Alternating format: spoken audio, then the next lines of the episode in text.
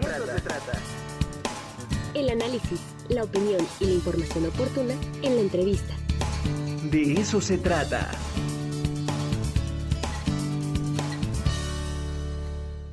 ¿Cómo están? Gracias por estar en el De eso se trata. Continuamos con estas charlas eh, con escritores, escritoras, creadores y me da muchísimo gusto tener hoy como invitado a un ya viejo amigo, camarada, Javier Dorantes, allá del Colegio de Letras. Compartimos también taller con Guillermo Samperio. Pues eh, mucho en común y hoy me da eh, muchísimo gusto poder charlar con él acerca de su más reciente libro, El bar más cercano. Javier, ¿cómo estás? Buenos días. Pues muy bien, gracias, gracias Ricardo por tan excelente presentación, ¿no? Gracias. Igual me da gusto charlar contigo y claro, de aquellos años del, del taller de Guillermo Samperio. Así es. Sí, la verdad es que fue un momento importante para distintas generaciones, pues que ahí nos formamos como narradores. Y bueno, pues fueron prácticamente, no sé si cinco o seis años del taller. Y la verdad es muy interesante para eh, el mapa literario de Puebla. Eh, los, digamos, los resultados que se dieron a partir de esas eh, jornadas con el buen Guillermo Samperio.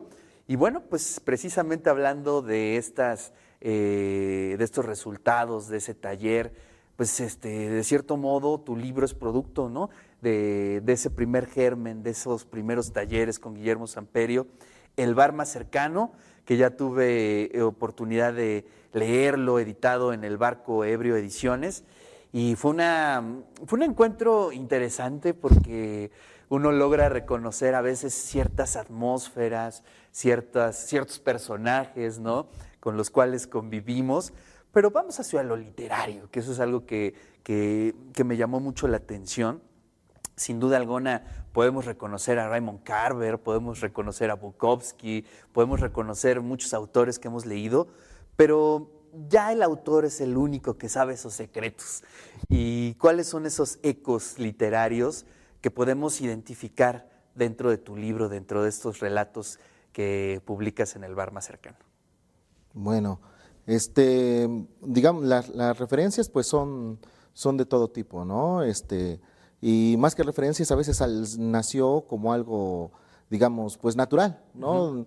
De hecho, leía yo mucho a Ray Loriga, ¿no? En, esas, en esos tiempos del taller de San Pedro, ¿no? Hay, hay como la mitad del libro, o poquito más, es de esa época, ¿no? Claro. Ya después hay otros, otros de un poco más recientes, pero no tan recientes, ¿no? Ya todos son medio, medio este, atrás en el tiempo, pero sí, digámoslo, era un, tanto inconsciente, un tanto hasta, siento yo que, que incluso los más recientes, hasta un tanto, no sé, como que van pasando los años y hay cierta, este, pues, no sé si llamarla inocencia, ¿no? Una naturalidad yo no trataba de, emular el estilo, pero sin embargo leía lo peor de todo de Ray Loriga, ¿no? que fue el primero que salió, el primero que leímos, ¿no?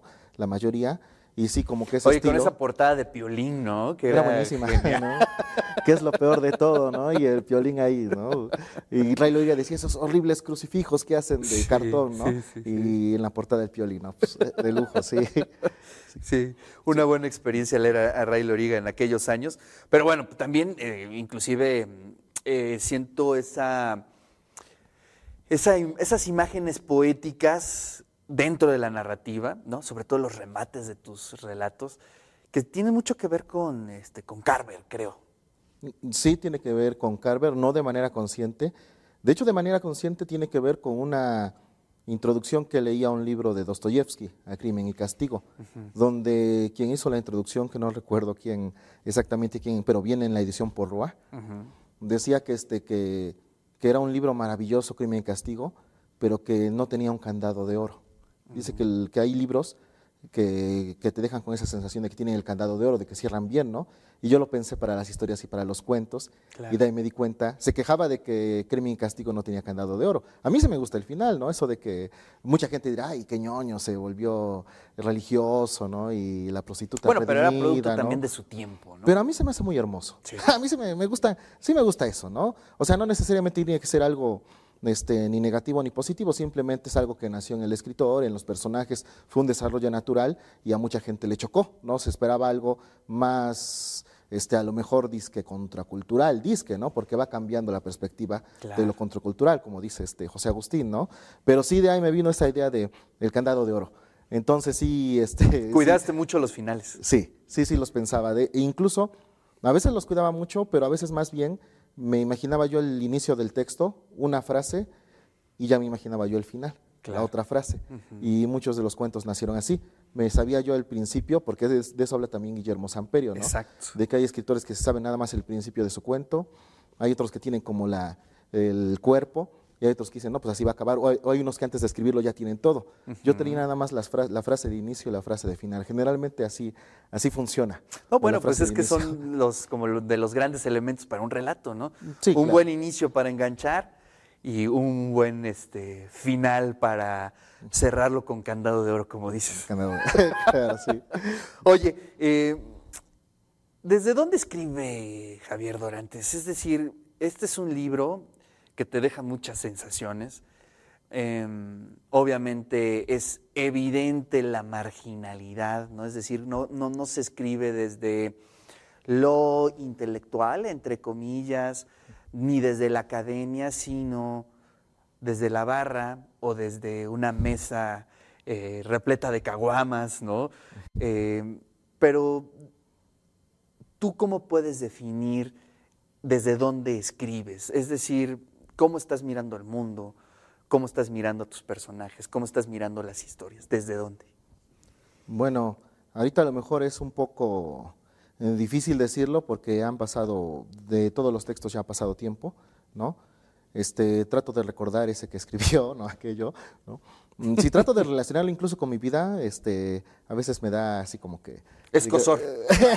sí, ¿no? Con mi vida, porque también si lo relaciono con mi vida, bueno, pero sabemos que es literatura, ¿no? Claro, Guiño, guiño, ¿no? Exacto. Entonces, bueno, no, este, digamos, sobre todo como, no sé si es parte de la generación a la que pertenecimos los, los 90 con esto del grunge, que en, en Inglaterra estaba el Britpop, ¿no? Sí, sí, claro. Que era todo como muy, muy fingido, ¿no? Hasta ciertos días que marginal, pero también glamuroso, ¿no?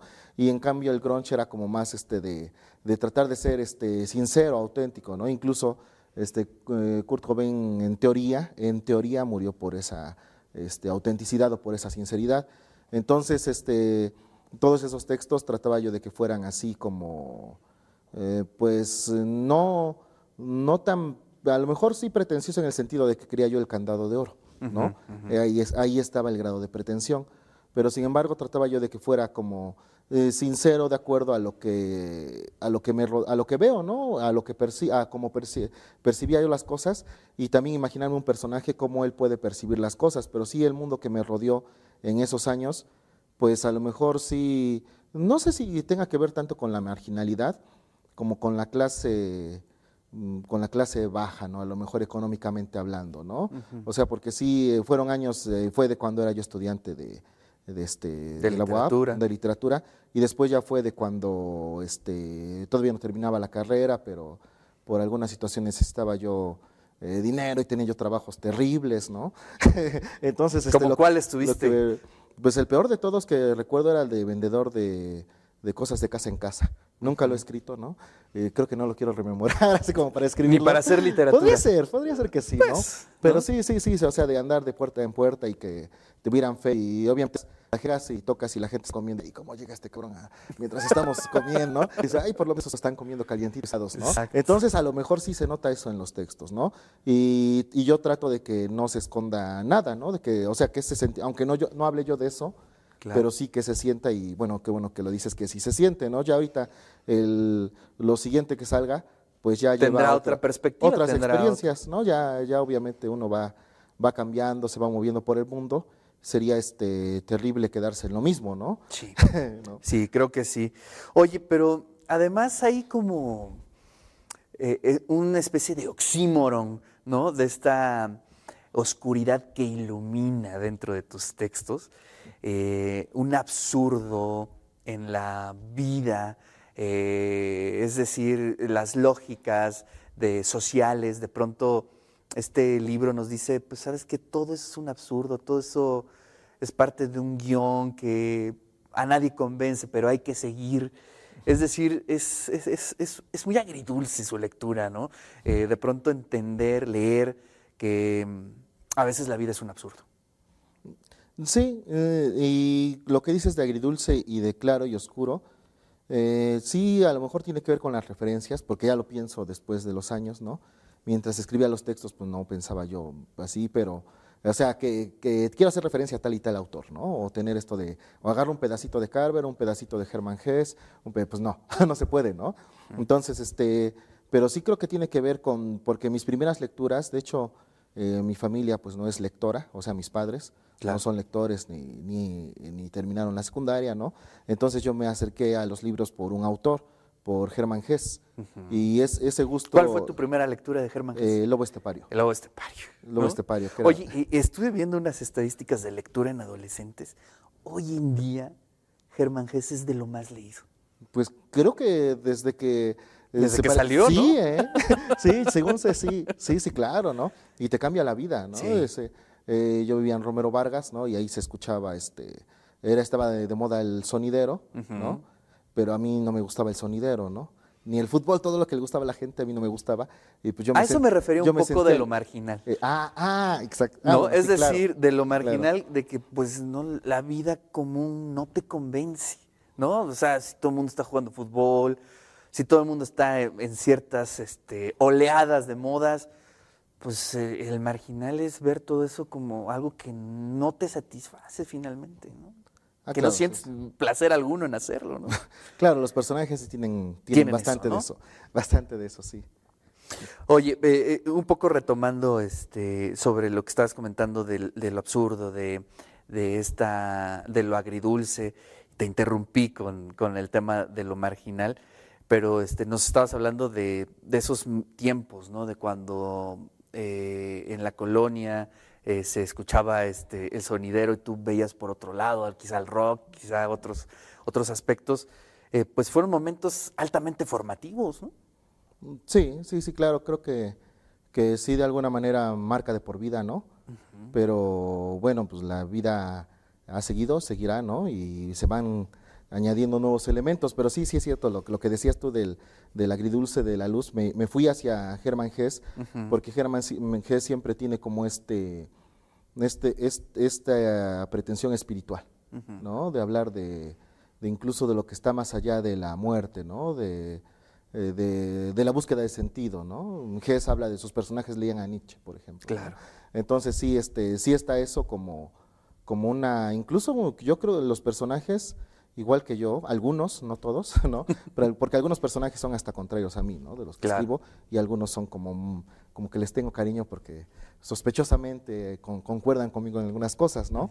Este, como que sí tienen esas creencias este, teológicas, ¿no? ¿no? No creencias teológicas. Una vez una amiga me preguntaba, ahorita lo recuerdo, este, me dijo, Javier, dice, ¿crees, ¿crees que existe algo más, más grande que tú?